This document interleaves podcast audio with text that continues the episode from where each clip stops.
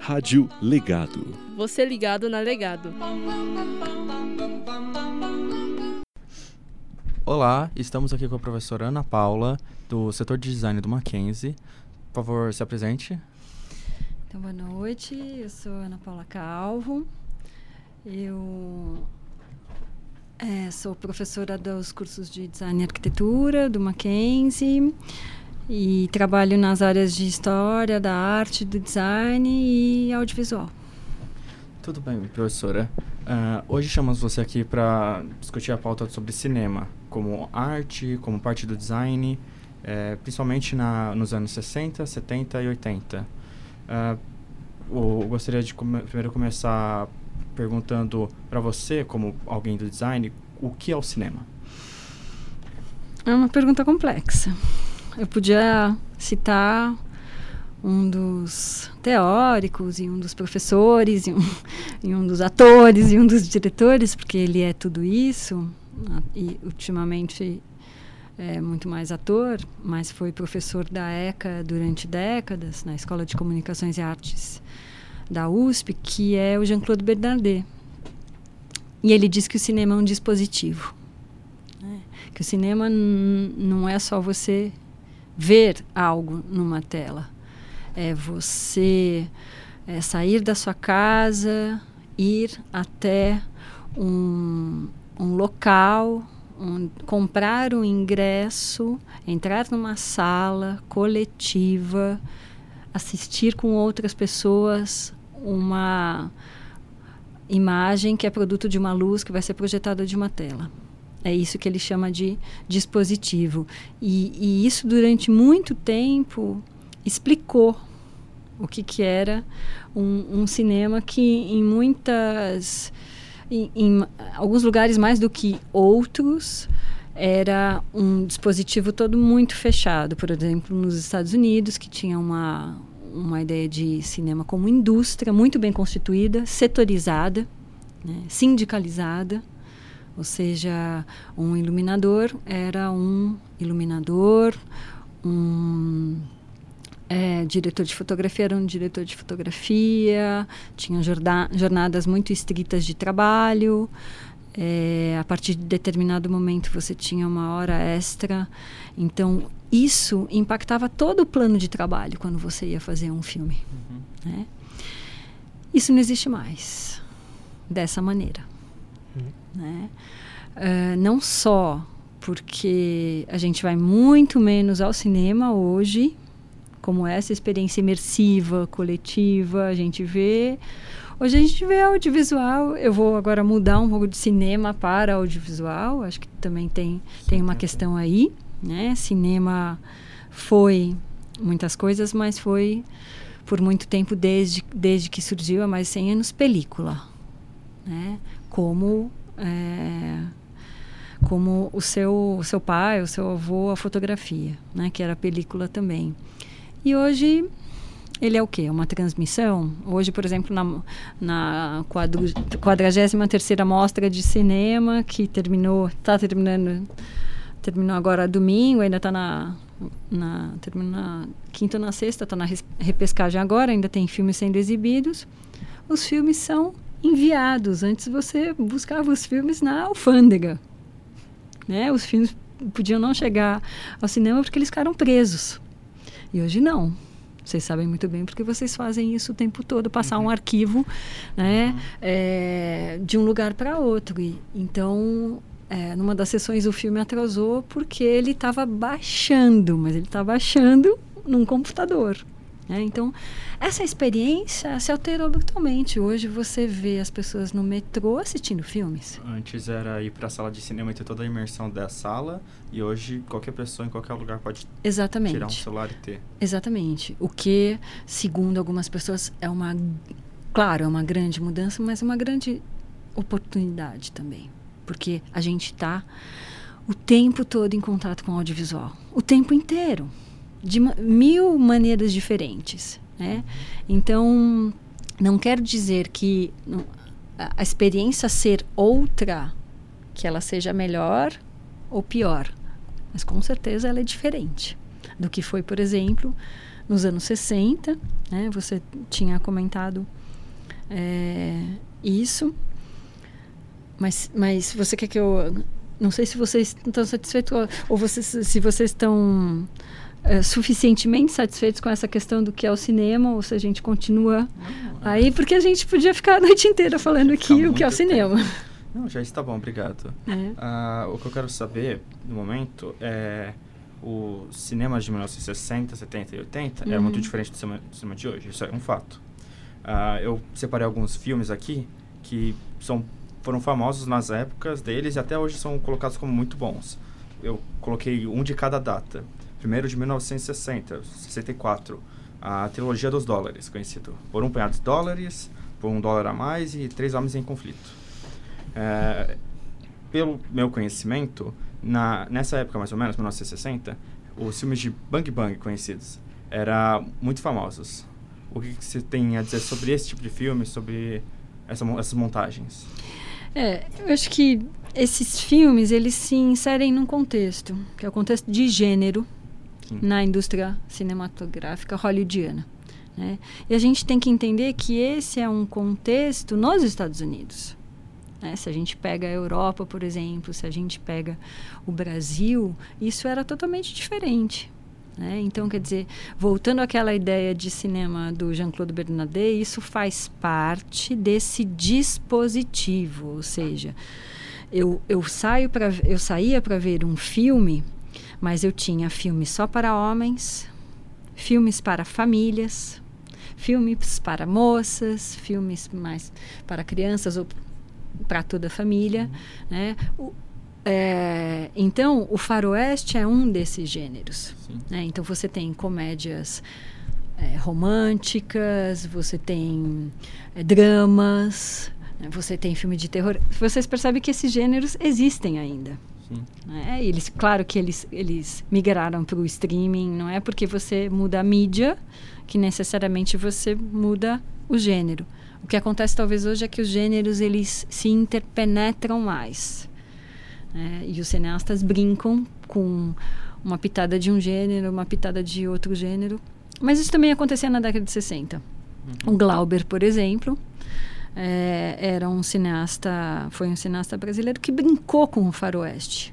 Brincou com as referências ao faroeste no cinema é, sim, de ruptura que ele fez no Brasil na década de 60. Né?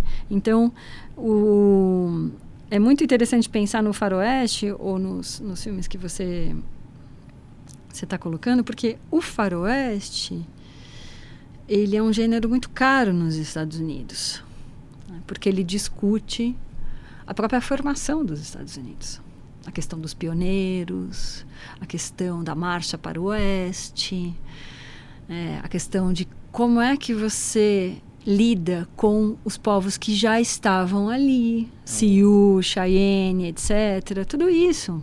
Né? E o faroeste é um, é um gênero que muda.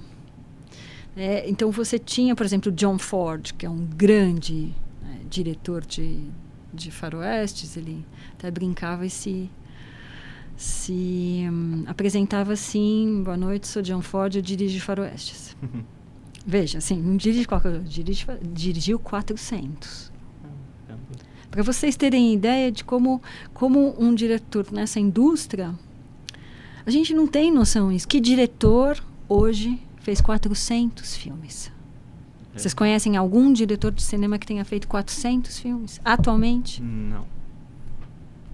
Né? Então, é, é a gente não tem realmente essa, essa referência num, numa ideia de cinema e de indústria em que tudo é muito setorizado. Vejam, ele dirige 400 filmes, não necessariamente edita 400 filmes e nem escreve 400 filmes.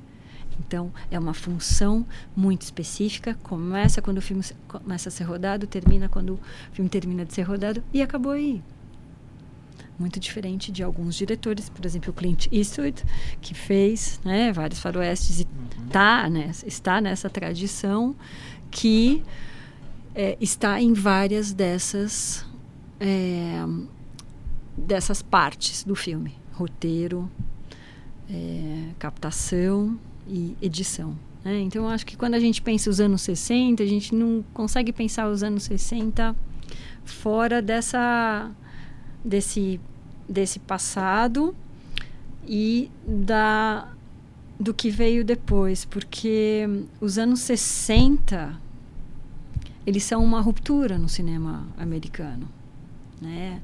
No final dos, dos 50 mais ou menos 55 por aí, você tem uma decadência de todo o sistema de estúdios que fizeram esses esses esses filmes todos musicais, por exemplo, os grandes musicais. Né?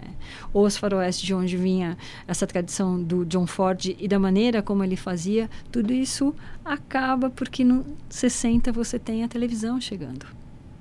Então, é um grande momento de, de, de mudança disso. E é um grande momento de mudança técnica também. E quando a gente fala do cinema dos anos 60, a gente tem que pensar na mudança técnica, que você tem uhum. câmeras mais leves, né, que você tem di som direto. Então você tem equipes pequenas que podem fazer filmes de maneira muito mais ágil, é, muito menos dinheiro. Você muda toda a linguagem por causa de uma técnica. Se você pode carregar uma, uma, uma câmera 16 milímetros, né, que tem nem sei quanto, quantos por cento ela tinha menos que uma câmera 35 milímetros, que era um trambolho imenso, né? Mas vejam a agilidade. Você pode seguir um personagem, você pode. Você, pode, você, tá, você carrega a câmera no ombro, você carrega a câmera no colo, ok? Né? Porque ela é, é isso aqui. Então você muda a linguagem. Né? E os filmes da década de 60, como esses filmes, Sim.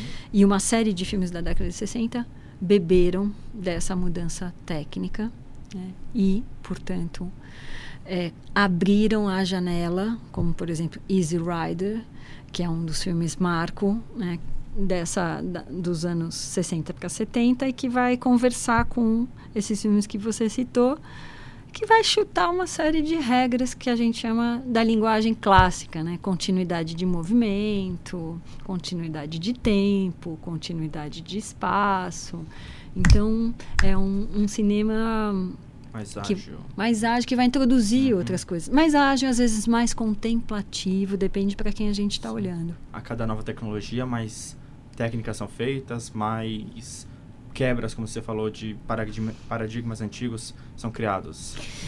É, não necessariamente. Eu, eu, eu tenho um, um pouco de receio com generalizações, assim, eu tenderia a te dizer que sim, mas minha resposta de verdade é em termos.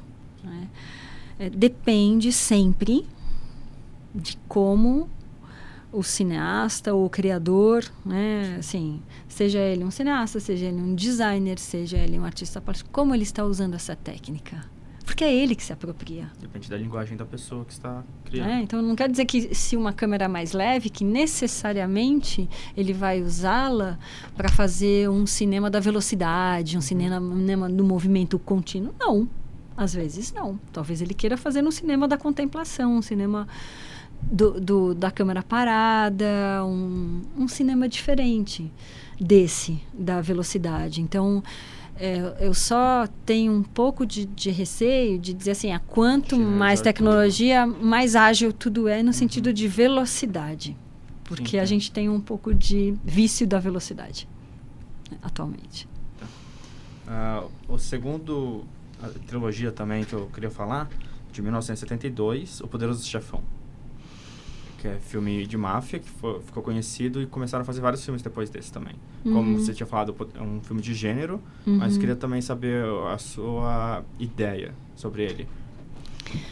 É, eu acho que o, o, o Coppola, ele é um dos cineastas dessa geração. Uhum.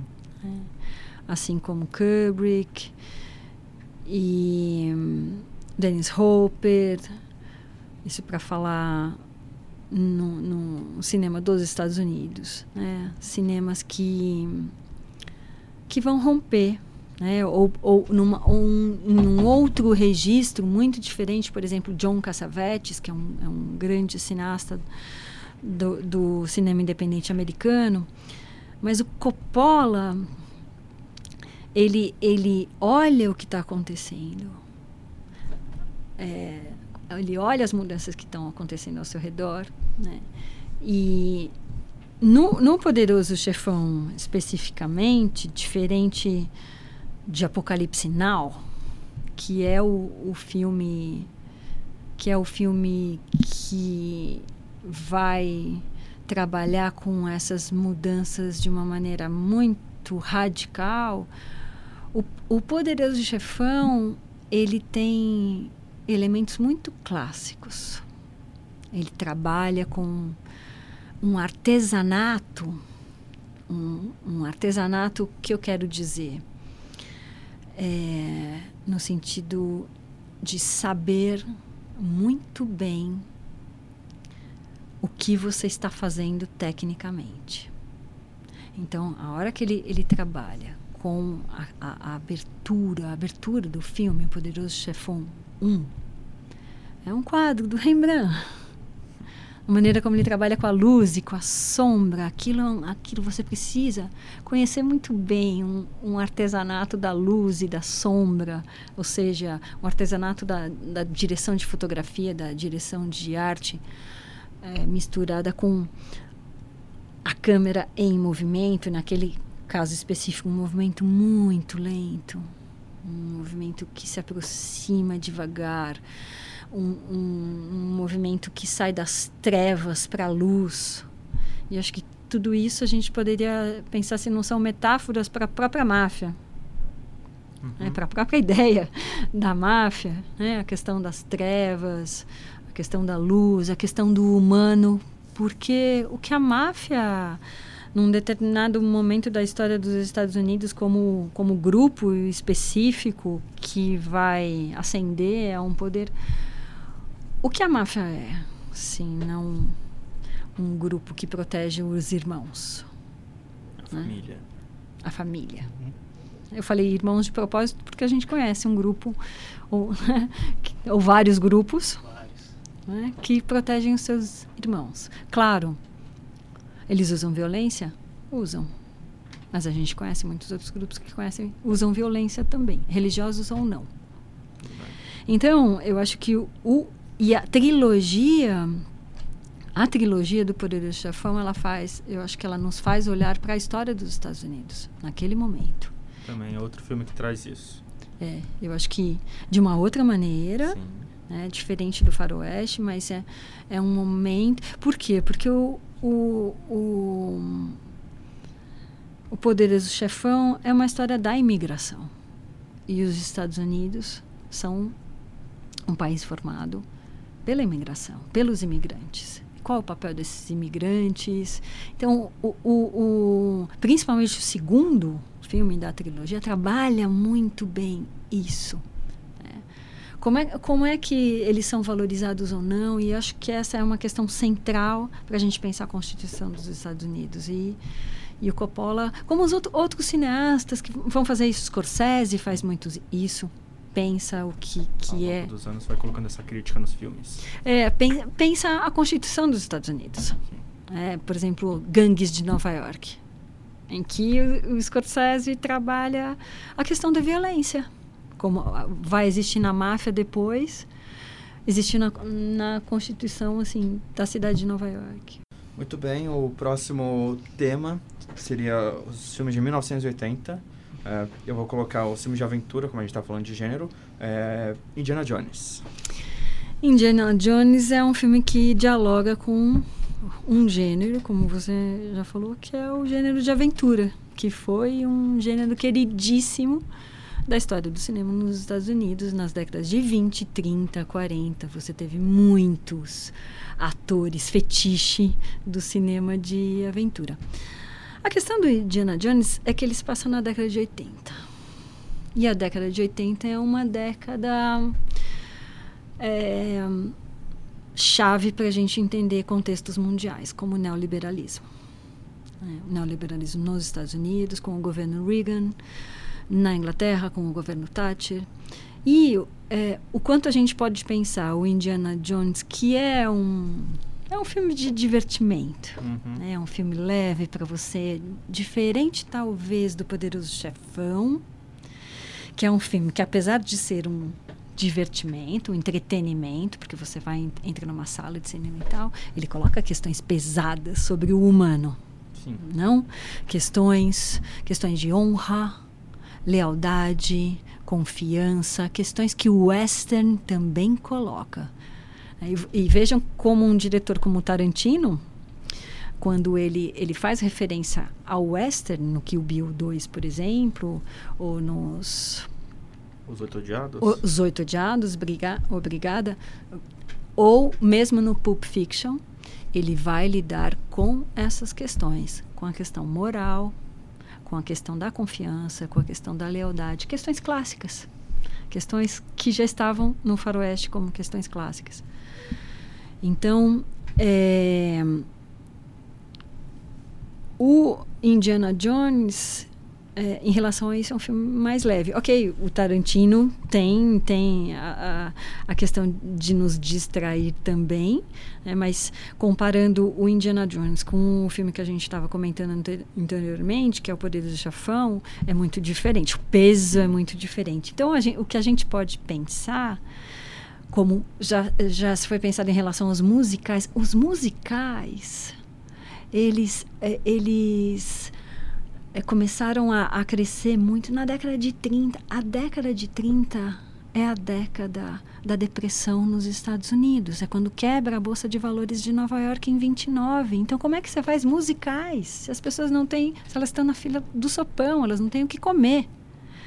Então, uma parte da crítica diz que esse era o momento de fazer justamente esse tipo de filme porque as pessoas, para as pessoas esquecerem do mundo e se alienarem. É uma das coisas que falam de hoje em dia, da televisão, dos celulares, que a alienação que as pessoas não tiram o olho. Pois é. Talvez seja o caso de Indiana Jones, se a gente não estiver sendo muito malévolo com o Indiana Jones. Eu diria que não, porque ele mostra o nazistas e uma luta contra eles. Então acho que é uma coisa bem dos Estados Unidos que eles tinham muito essa contra os nazistas.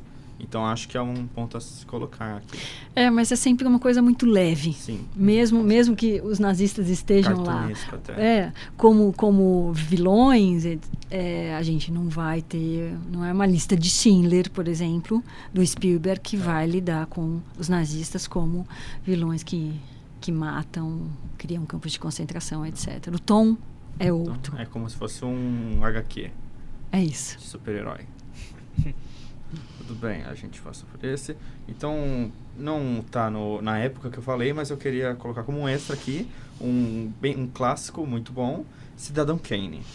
Cidadão Kane, a gente pode falar cinco anos sobre Cidadão Kane aqui, né? já Sim. que ele é o filme que está nas 10 listas, 100 listas de qualquer crítico em todos os lugares do mundo. Essa é uma coisa já comprovada. Né? Não tem nenhuma lista em, dos 10 melhores filmes já feitos na história do cinema em que Cidadão Kane não esteja.